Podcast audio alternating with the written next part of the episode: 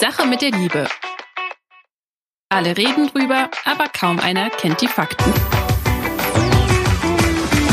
Der Weltpodcast für Singles, für Paare und alle, die wissen wollen, was hinter den Gefühlen steckt.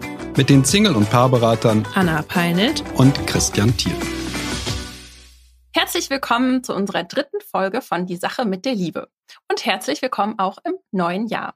Passend zum Jahreswechsel widmen wir unsere heutige Folge allen Singles, die sich vorgenommen haben, in diesem Jahr wird alles anders. 2021 finde ich die große Liebe. Und dazu wollen wir heute über die zwei größten Fehler sprechen, die fast alle Singles bei der Partnersuche machen. Denn wer die vermeiden kann, hat natürlich viel bessere Ausgangsbedingungen und Chancen bei der Suche. Christian, wie geht's dir? Wie bist du ins neue Jahr gestartet?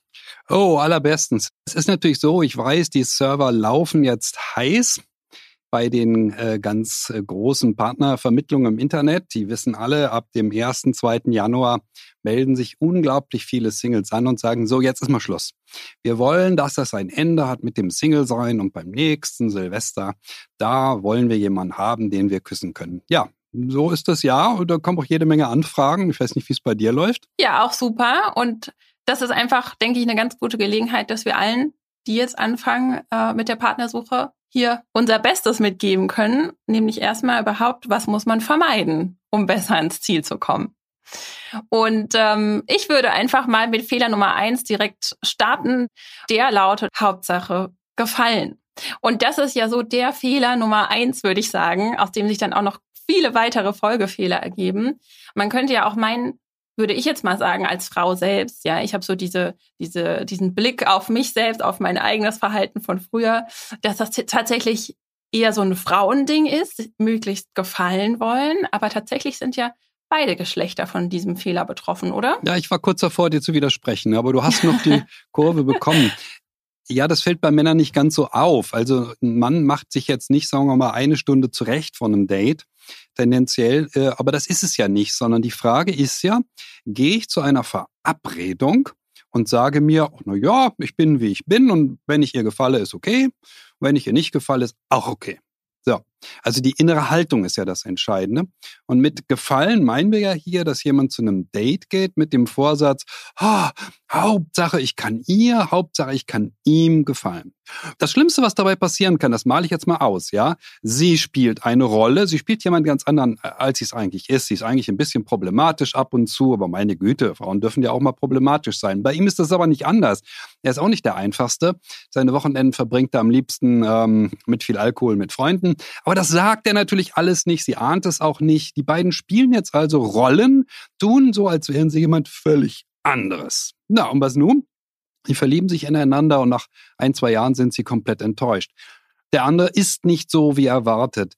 Dieser Fehler, also einfach nicht zu einem Date zu gehen und zu sagen, na ja, ich bin so, wie ich bin, jetzt schauen wir mal, wem ich gefalle, sondern hinzugehen zu sagen, ich schauspieler jemanden. Ja, das ist das Schlimmste, was äh, Menschen tatsächlich bei der Partnersuche machen. Sie wollen nicht so sein, wie sie sind. Ja, das, das größte Problem, was meiner Meinung nach daraus entsteht, ist ja, man kauft einfach die Katze im Sack. Also nicht man selbst ja. gibt vor, nur jemand anderes zu sein. Und diese Maske kann man ja auch nicht ein Leben lang aufrechterhalten. Aber man kauft ja, wenn man davon ausgeht, andere machen das auch, dann kauft man einfach die Katze im Sack und dann kommt die böse Überraschung, spätestens dann äh, zwei Jahre später. Ne?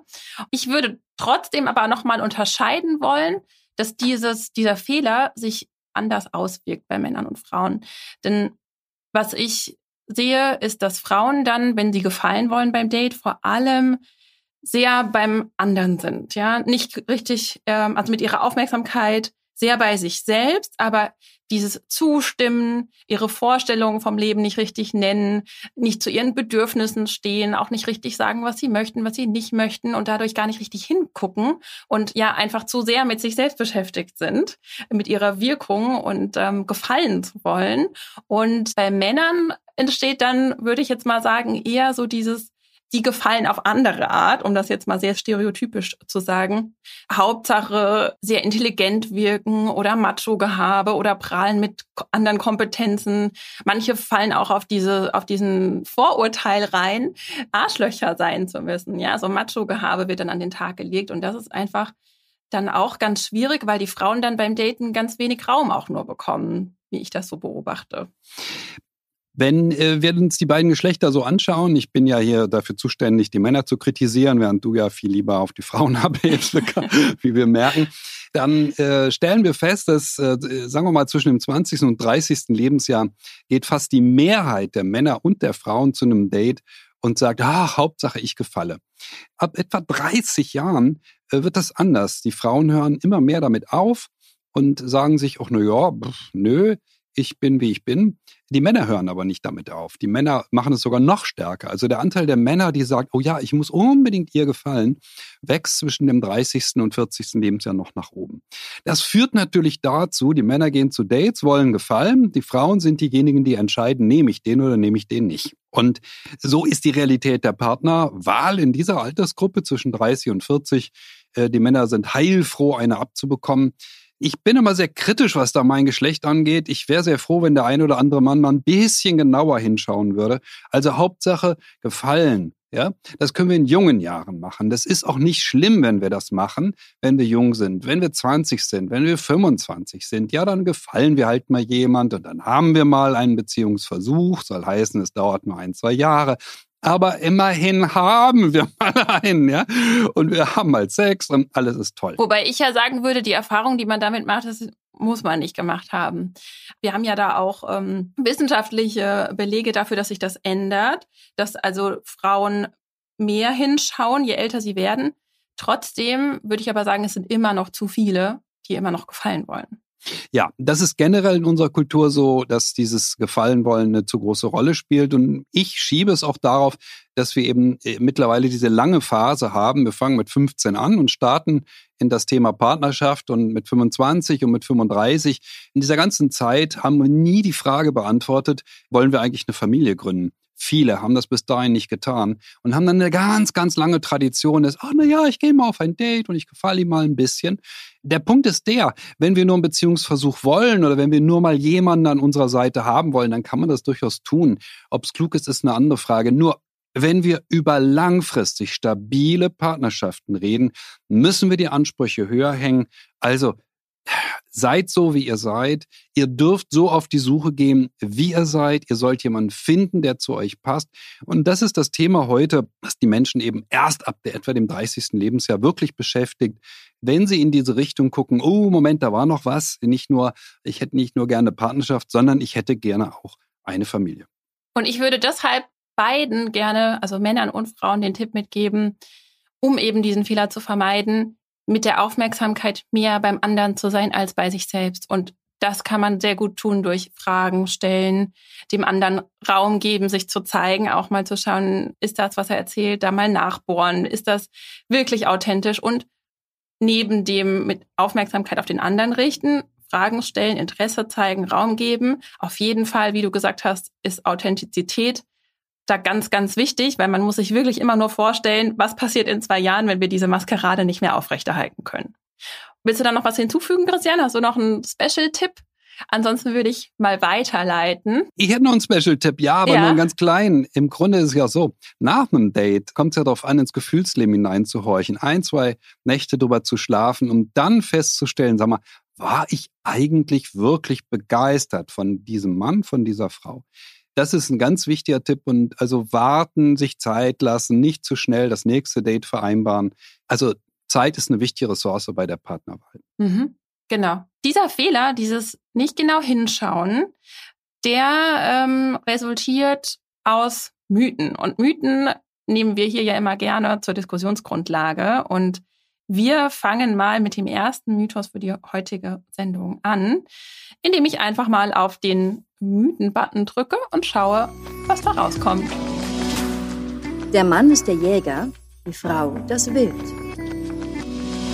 Mythos 1. Der Mann ist der Jäger und die Frau das Wild. Oh weh, oh weh, oh weh, oh weh, oh weh, oh weh. Oh je. Ja, also man muss ja eins dazu sagen, das ist ja, das ist einer der modernsten Mythen überhaupt. Das ist kein alter Hut, sondern das ist ziemlich neu. Der Mythos ist gerade mal ein paar Jahrzehnte mhm. alt, typisch amerikanischer Mythos, irgendwann so in den 60er, 70er Jahren entstanden. Seitdem werden also Männer als äh, Steinzeitmänner dargestellt, die mit der Keule rumlaufen, den Frauen auf den Kopf schlagen und sie dann ihren Haaren in die Höhle zerren. Also das ist natürlich gröbster Unfug. Man könnte ja vor allem jetzt auch meinen, du hast gerade gesagt, er ist super aktuell, aber das müssen wir, glaube ich, erstmal klarstellen, ja, weil man könnte ja jetzt meinen, das soll ein Mythos sein. Äh, ich dachte, das ist auch nicht so. Denn gerade wenn wir jetzt von ganz viel Selbstbestimmung sprechen und ähm, ja auch Frauen an sich diesen Anspruch haben, ich bin selbstverantwortlich, selbstbestimmt, ich suche mir meinen Partner aus, dann passt dieser Mythos ja erstmal so gar nicht. Er passt überhaupt und gar nicht. Er ist aber da. Es ist das, was viele im Kopf haben. Mythen haben meistens die Menschen im Kopf, die sehr unsicher sind. Die sehr unsichere Frau wird das glauben und der sehr unsichere Mann, weil die mh, hm, ganz besonders oft zu den Mythen der Kultur greifen. Und wenn so ein Mythos eben pausenlos irgendwo vorhanden ist und sei es in irgendwelchen Hollywood-Filmen, das reicht ja aus, dann wird eben danach gegriffen. Wichtig ist darauf hinzuweisen, was die Realität ist. Und die Realität ist in dem Fall eben komplett das Umgekehrte. Wir haben es mehrfach gesagt. Die Frau ist diejenige, die einen deutlich größeren Einfluss auf die Partnerwahl hat. Das ist das Entscheidende. Man sagt zu diesem Satz auch immer gerne ganz salopp, die Frau ist das einzige Wild, das auf ihren Jäger lauert. Also die Frau entscheidet, was sie will. Der Mann geht wirklich zum Date und sagt, ah, Hauptsache ich gefalle dieser Frau.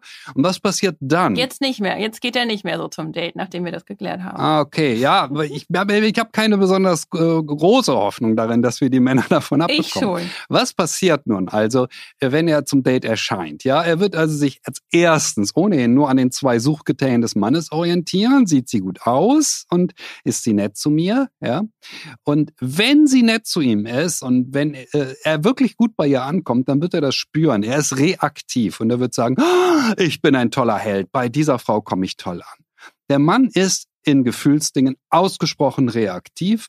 Und das ist aber etwas, was unsere Kultur nicht zugeben will. Deshalb kommt es zu diesen super Macho-Mythen wie äh, der Mann sei ein Jäger und die Frau müsse sich ja nur ordentlich zieren und all diesem Blödsinn. Nein, die Frau ist diejenige, die bei der Partnerwahl den allergrößten Einfluss hat. Punkt. Meine These. Ja, deswegen wollen wir ja hier auch so radikal aufräumen mit diesem Mythos, denn der hat für beide Geschlechter ganz fatale Konsequenzen, denn die Frau ist, also beide sind eigentlich durch diesen Mythos total verunsichert, ja. Die Frau ist immer noch dazu angehalten, sich Rat zu machen, bloß nicht zu viel Interesse zu zeigen, sich anzupassen, keine eigene Meinung zu haben, also im Date auch bloß nicht zu viel irgendwie von Zukunftsvorstellungen zu, äh, zu erzählen, sonst verschreckt man ja die Männer. Und das machen ganz viele Frauen so. Ich habe das früher auch so gemacht und das ist eben alles andere, wenn man sich das mal so überlegt, als selbstbestimmt emanzipiert, weil man sich ja darauf verlassen muss, dann den zu nehmen, der einen selbst will. Und das ist wieder, ja, alles andere als selbstverantwortlich. Du hast gesagt, tatsächlich macht aber eigentlich die Frau den ersten Schritt. Und ähm, das ist eine ganz wichtige Erkenntnis meiner Meinung nach, dass man als Frau weiß, okay, braucht gar nicht so viel, äh, mein Interesse zu bekunden. Das kann ich ja nämlich tun, indem ich einfach mal nettes Lächeln aussende, indem ich einen Blickkontakt aufnehme und da bricht sich ja keiner was bei ab.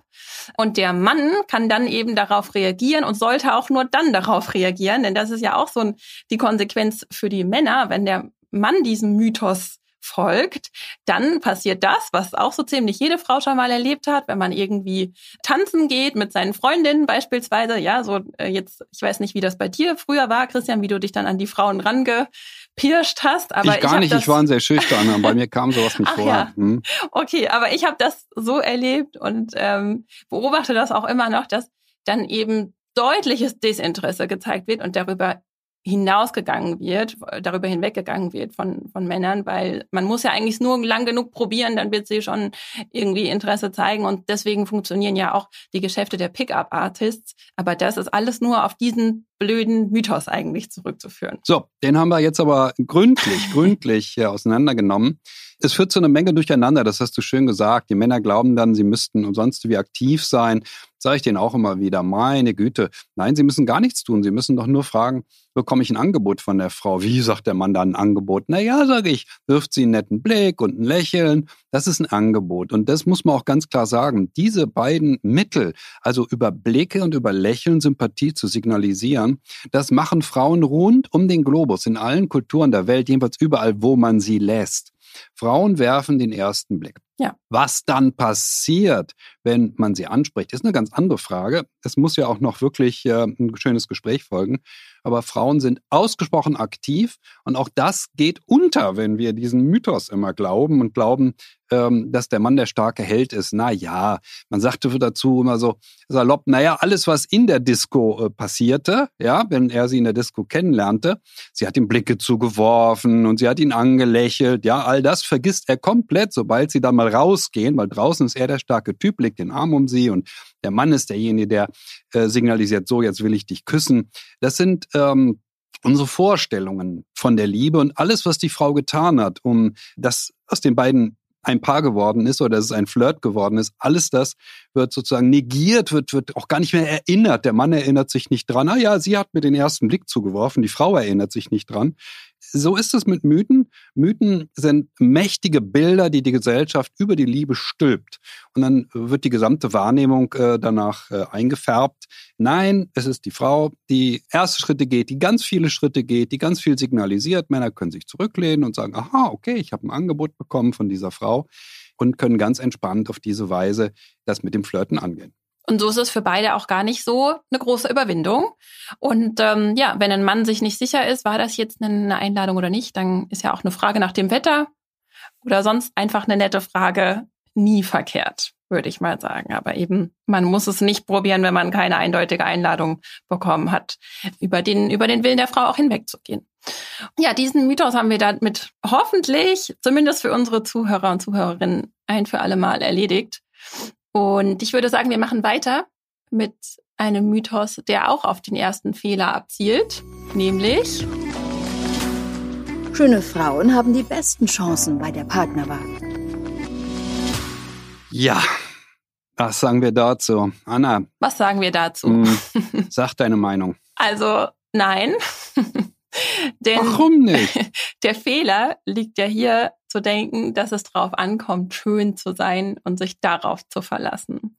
Man weiß ja mittlerweile, dass es Frauen, schöne Frauen, wobei man natürlich überlegen muss, was ist hier schön, aber objektiv betrachtet schöne Frauen, nicht nur bei der Partnerwahl, sondern auch im Job schwerer haben, weil sie sowohl von Männern als auch von anderen Frauen oft nicht als vertrauenswürdig eingestuft werden, weil sie einschüchternd wirken und deshalb werden sie eben auf der Partnersuche auch seltener angesprochen von Männern.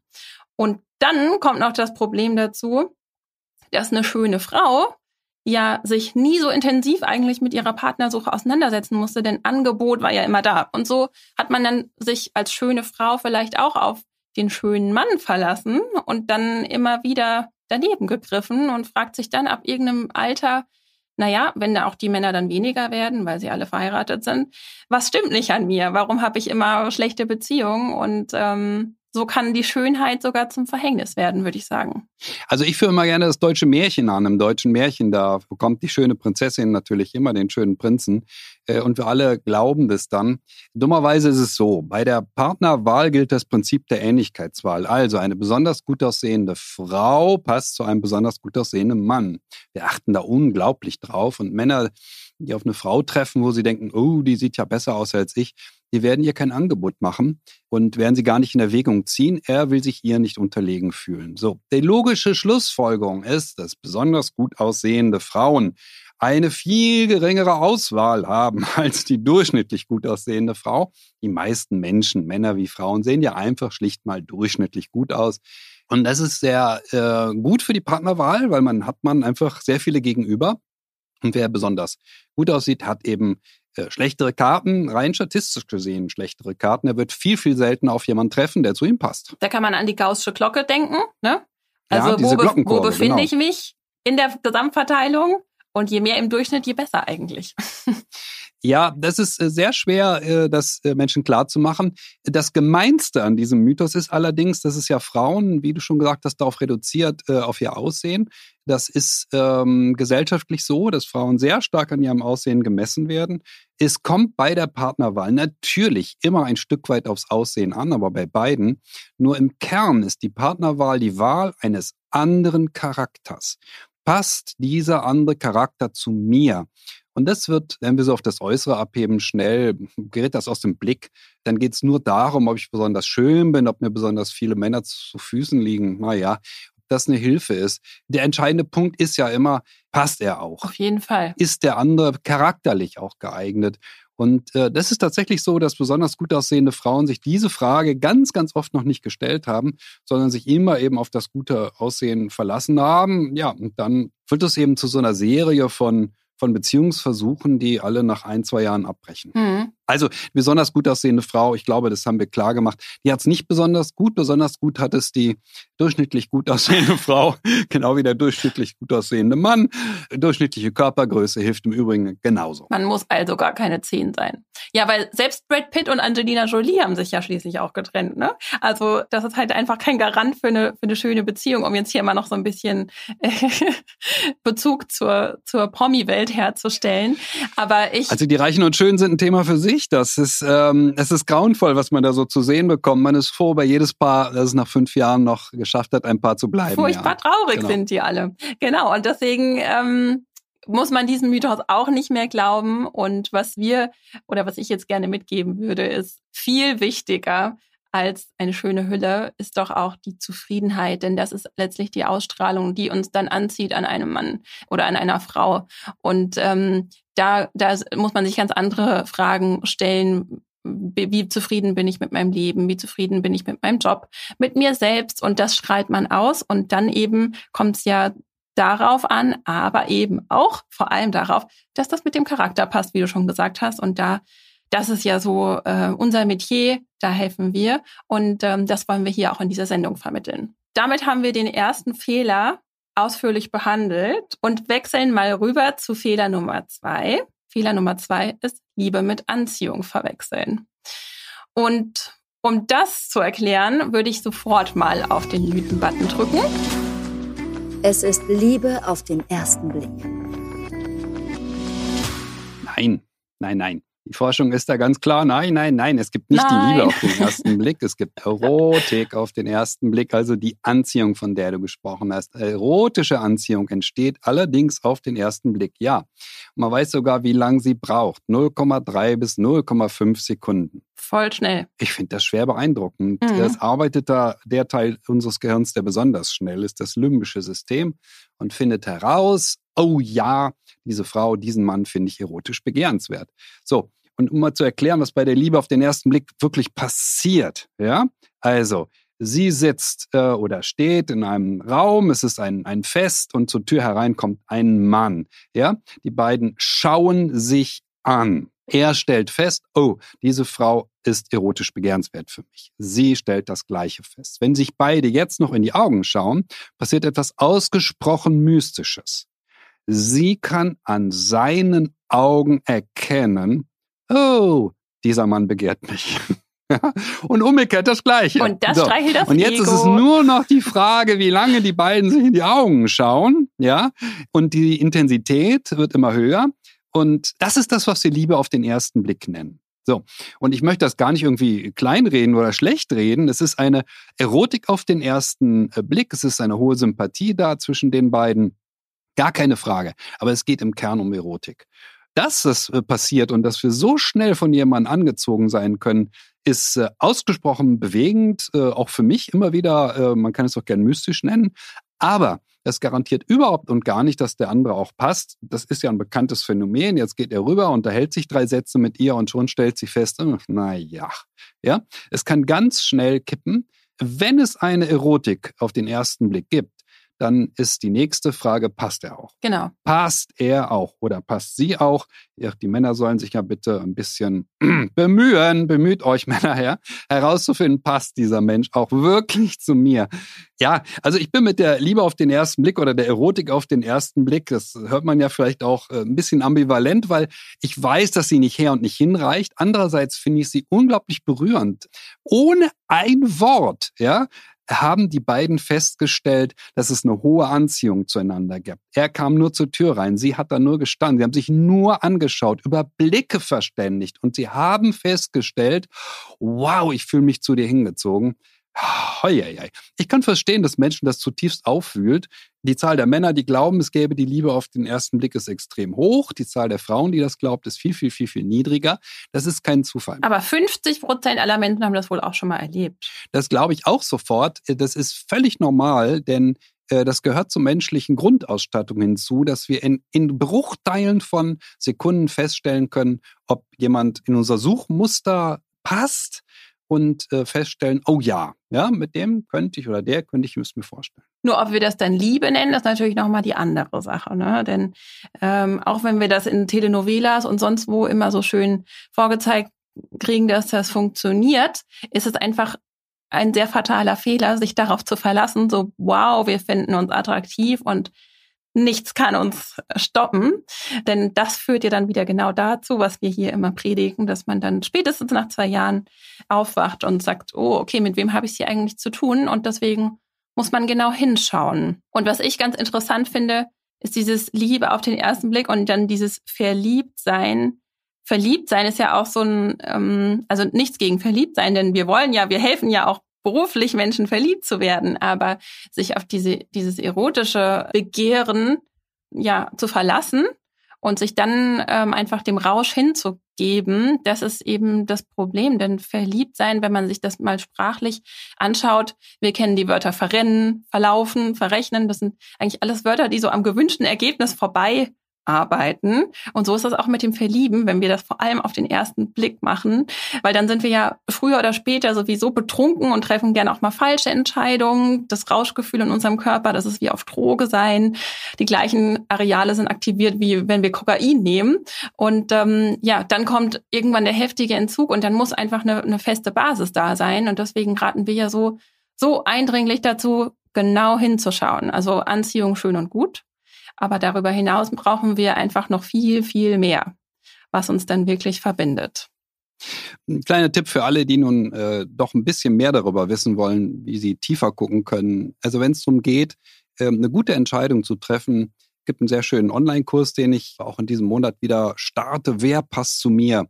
Wer passt zu mir ist die entscheidende Frage, die uns als äh, Single-Berater oder Single-Beraterin, du eben unterscheidet von all den Flirt-Trainern da draußen. Flirt-Trainer, die bringen uns bei, wie schaffe ich es, jemanden mit irgendwelchen netten Sätzen anzusprechen.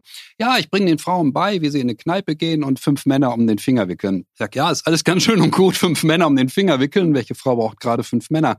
Die entscheidende Frage ist doch, welcher von den fünf passt wirklich? Also wenn wir tiefer gucken wollen, wenn wir genauer hingucken wollen, wenn wir mehr verstehen wollen davon, wer zu uns passt, dann haben wir eine höhere Garantie dafür, dass es am langen Ende eine äh, langjährig stabile Partnerschaft wird. Das ist eigentlich die entscheidende Erkenntnis und die darf dann auch gerne mit äh, Erotik auf den ersten Blick äh, entstehen und mit äh, hoher Sympathie und all diesen Dingen. Das ist völlig normal ähm, wir treffen ja keine Entscheidungen über äh, unseren Verstand in der Liebe, sondern es ist immer das Gefühlsleben, das entscheidet. Aber sich mit dieser Frage, wer passt zu mir mehr zu beschäftigen, führt schon dazu, dass wir deutlich klüger werden in der Wahrnehmung und dass wir deutlich, also unser eigenes Gefühlsleben auch deutlich ernster nehmen, denn das möchte eben eine langjährig stabile Partnerschaft und das ist nun mal nur möglich, wenn wir sehr genau hinschauen. Sehr genau hinschauen bei der ganzen Partnerwahl. Unbedingt. Das ist auch was, was ich in meinem Programm auch, was da ganz großen Stellenwert bekommt. Denn was ich immer sage, ist, wenn man das einmal gelernt hat, wer passt zu mir, dann ist man eigentlich, dann ist das wie Fahrradfahren. Dann ist das, dann hat man eigentlich in der, in der Partnersuche so den Großteil schon mal geschafft. Und ähm, selbst sollte aus irgendwelchen Gründen man doch nochmal Single werden, dann kann man so einige Fehler eben vermeiden. Ich habe so das Gefühl, wir klingen vielleicht so ein bisschen wie unsere eigenen Omas, aber ähm, ich würde noch mal gerne abschließend sagen zu diesem Mythos, verlasst euch einfach nicht zu sehr auf diese erotische Anziehung und wie kann man dem entgegenwirken? Naja, vielleicht auch, indem man so ein bisschen, man kann ja feststellen, okay, wir finden uns gegenseitig attraktiv und interessant, aber dann ähm, tiefer bohren und nicht direkt die Ebene des Kennenlernens überspringen und zu sehr flirten oder vielleicht noch mehr. Und da würde ich direkt mal überleiten zum nächsten Mythos. Schneller Sex bindet den anderen an mich. Ja. Nun, das passt natürlich sehr schön zu der Liebe auf den ersten Blick. Die beiden haben festgestellt, es ist eine hohe erotische Anziehung da.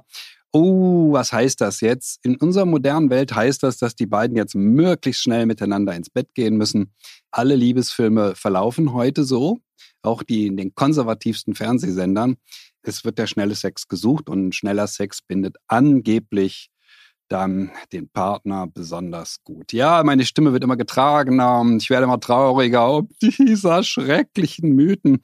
Ähm, das Wir wäre sind ja, bald fertig. Wäre ja schön, wenn es so einfach wäre, aber so einfach ist es nicht. Meine Güte, also die Forschungslage besagt Folgendes. Je mehr Dates ein Paar hatte, bevor es sich körperlich näher tritt, umso glücklicher und umso stabiler ist die Partnerschaft. Punkt. Mhm. Denn schneller Sex ja, ist eigentlich so der sicherste Weg in eine kurze Beziehung, in eine On-Off-Beziehung. Und ähm, das ist so ein bisschen schade oder sehr schade, äh, was ich so mitbekomme, einfach, dass viele Menschen heutzutage daten und es einfach klar ist, beim ersten Date hat man Sex. Denn sonst hat man ja, habe ich neulich gehört, gar keinen Grund, sich zu treffen. Oh weh, oh also das ist ja gar nicht mehr mal der Grund, wir treffen uns, um zu schauen, ob wir zueinander passen, sondern wir treffen uns, wir machen das schon, aber Sex muss schon drin sein. Ja, also ich erlebe das in der Beratung pausenlos, egal ob das jetzt die Singles sind, denen ich beibringen muss. Nein, nicht mit viel Alkohol, schwindlig getrunken, ganz schnell in die Kiste. Egal ob das die Paare sind, wo ich sage, nein, kein Wunder, dass sie sich so sehr streiten. Sie haben eine klassische On-Off-Beziehung, sie sind gleich übereinander hergefallen, bevor sie wussten, ob sie überhaupt verliebt sind in den anderen. Ähm, ja, da klingen wir dann, äh, wie sagtest du so schön, wie deine Oma klingst du? Ja. Ich klinge so, vielleicht ich wie meine sagen, Oma, das kann Alter ja alles sein. Menschen, ähm, aber eigentlich sage ich einmal, ich klinge wie die Wissenschaft selbst. Ähm, nein, das alles hilft nicht weiter. Was wirklich weiterhilft, ist, wenn wir uns Zeit lassen, was wirklich weiterhilft, drei, vier, fünf Dates zu haben, sich den anderen ganz genau anzuschauen. Diese Probleme, die entstehen durch Schnelligkeit, sind sehr, sehr häufig in der Beratung.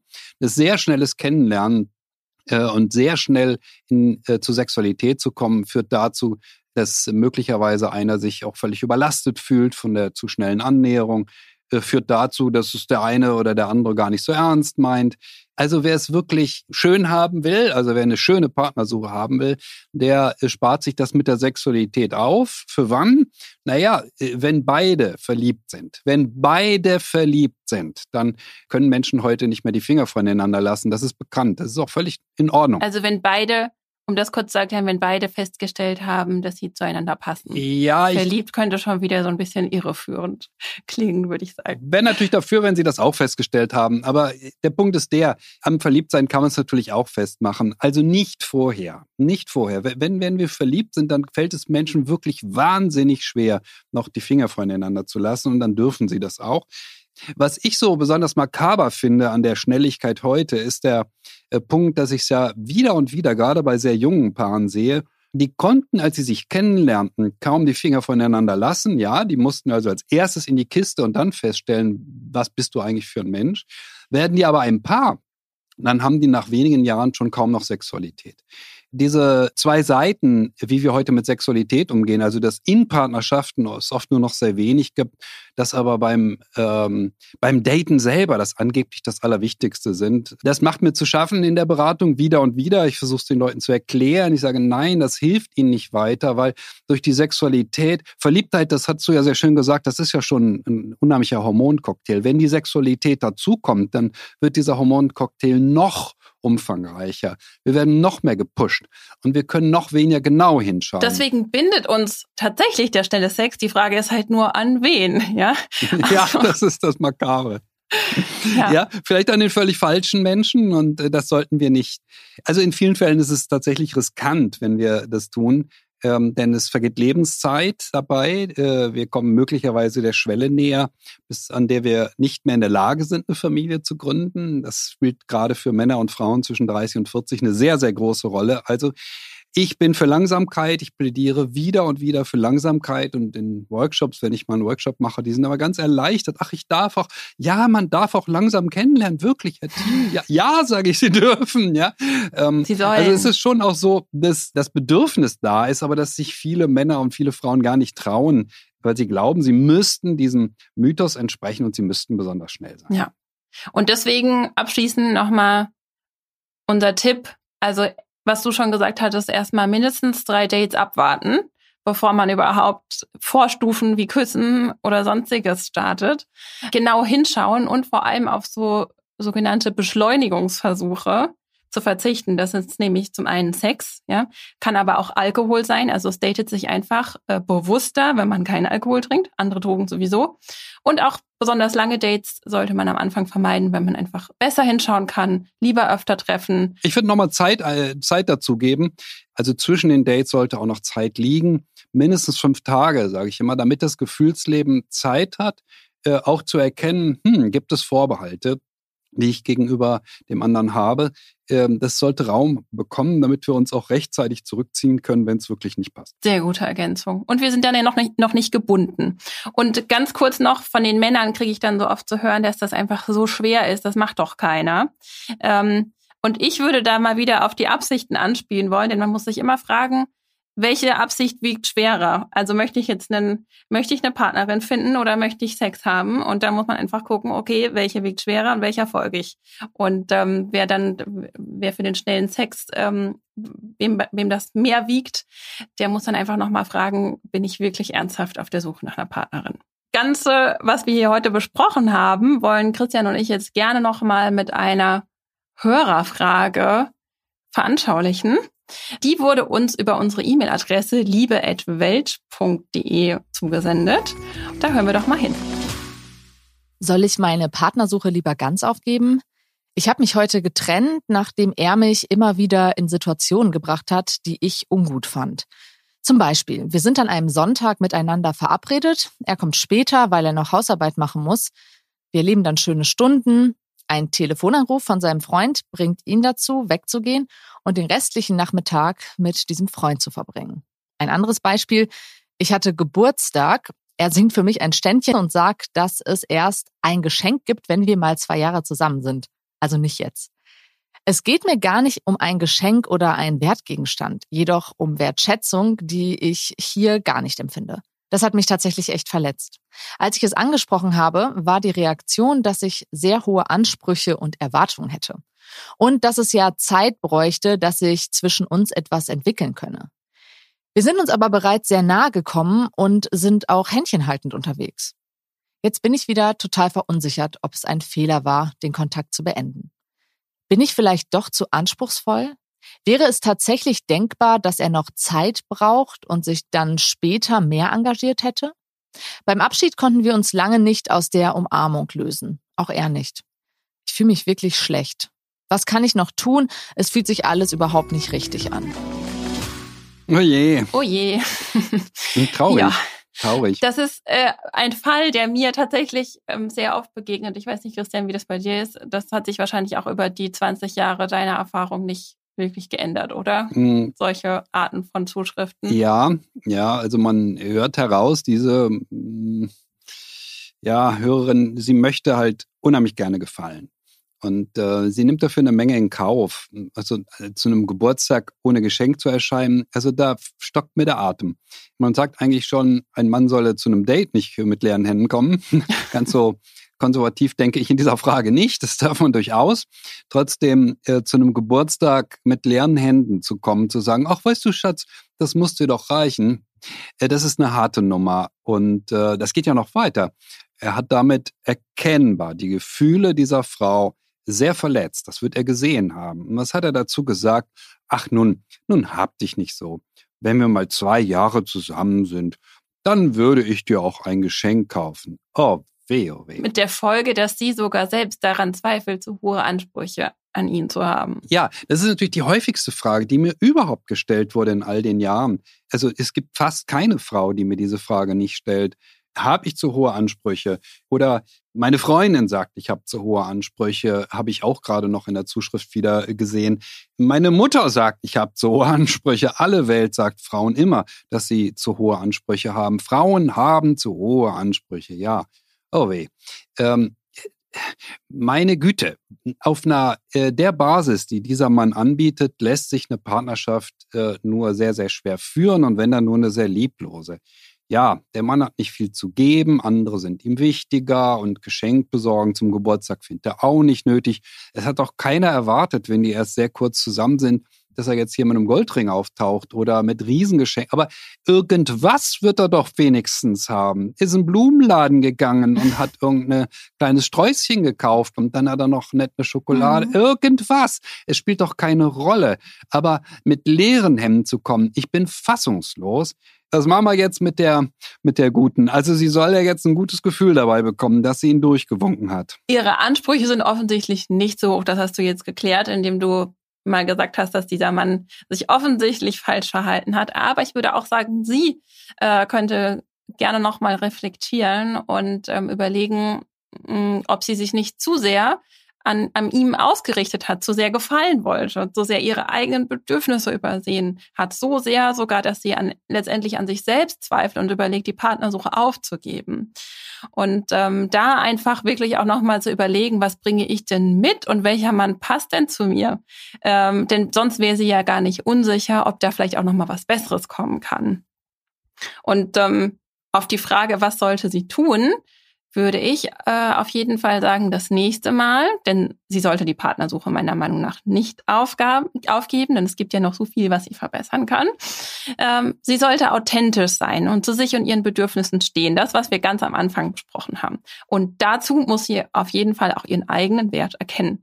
Und sie sollte sich auf jeden Fall ernsthaft überlegen, wer zu ihr passt und ob das, was dieser Mann da ähm, ja abgeliefert hat, zu ihren Vorstellungen passt. Und wie das geht, das besprechen wir auch noch mal in einer Extra-Folge, oder Christian? Ja, das ist ganz entscheidend. Also diese Frage, ähm, wie schaffe ich es herauszufinden, im Date, ja, auch die richtigen Fragen zu stellen. Denn es reicht ja nicht einfach nur über alles Mögliche gesprochen zu haben, den letzten Urlaub und was man alles so bespricht bei Dates, sondern wir müssen sehr, sehr, sehr persönliche Fragen auch stellen. Wir müssen wirklich herausfinden, ähm, wie ist der andere charakterlich aufgestellt? Und das scheuen viele, möglicherweise eben auch hier diese Klientin. Dadurch kommen wir in sehr unmögliche Situationen. Wir kommen ja sehr schnell in die Lage, dass wir dann vielleicht nach ein paar Wochen, wie bei ihr, oder nach ein paar Monaten schon nicht mehr wissen, ähm, möchte ich denn bei diesem Mann, bei dieser Frau überhaupt bleiben oder geht es schon wieder in Richtung Ausgang? Ja, also sie haben auch beide ihre Werte. Also ihre Wert, ihr Wert der Wertschätzung wurde von beiden total überrannt von ihr sowohl als auch von, äh, von ihm. Und ähm, da kann man an ganz vielen Punkten noch ansetzen und vor allem an allem, was wir heute eigentlich besprochen habe, haben, würde ich sagen. Christian, möchtest du noch was hinzufügen? Sie versucht sehr, sehr, sehr, ähm, jemanden zu gefallen und ähm, damit tut sie sich selber als allerletztes eingefallen. Sie sollte es schaffen, in die umgekehrte Richtung zu schauen. Sie sollte es schaffen, zu prüfen. Prüfen ist das, was man früher, also was jede Großmutter ihre Enkelin beigebracht Sag ich's hat. Doch. Prüfe ihn genau. Prüfe Schau ihn genau. genau. Hin. Schau ganz genau hin. Ja, doch, das ist ein richtiger Rat. Schau bitte ganz genau hin, ob es sich wirklich lohnt, an diesen Mann dein Herz zu hängen. Genau. Und das machen wir, wie gesagt, in der Extra-Folge nochmal. Und mit diesem Tipp äh, haben wir jetzt hoffentlich unserer Zuhörerin weiterhelfen können. Und ähm, wenn du als Zuhörer, als Zuhörerin eine Frage zur Partnersuche oder zu deiner aktuellen Beziehung hast, dann kannst du sie gerne an liebe.welt.de schicken und mit ein bisschen Glück beantworten wir sie in der nächsten Sendung.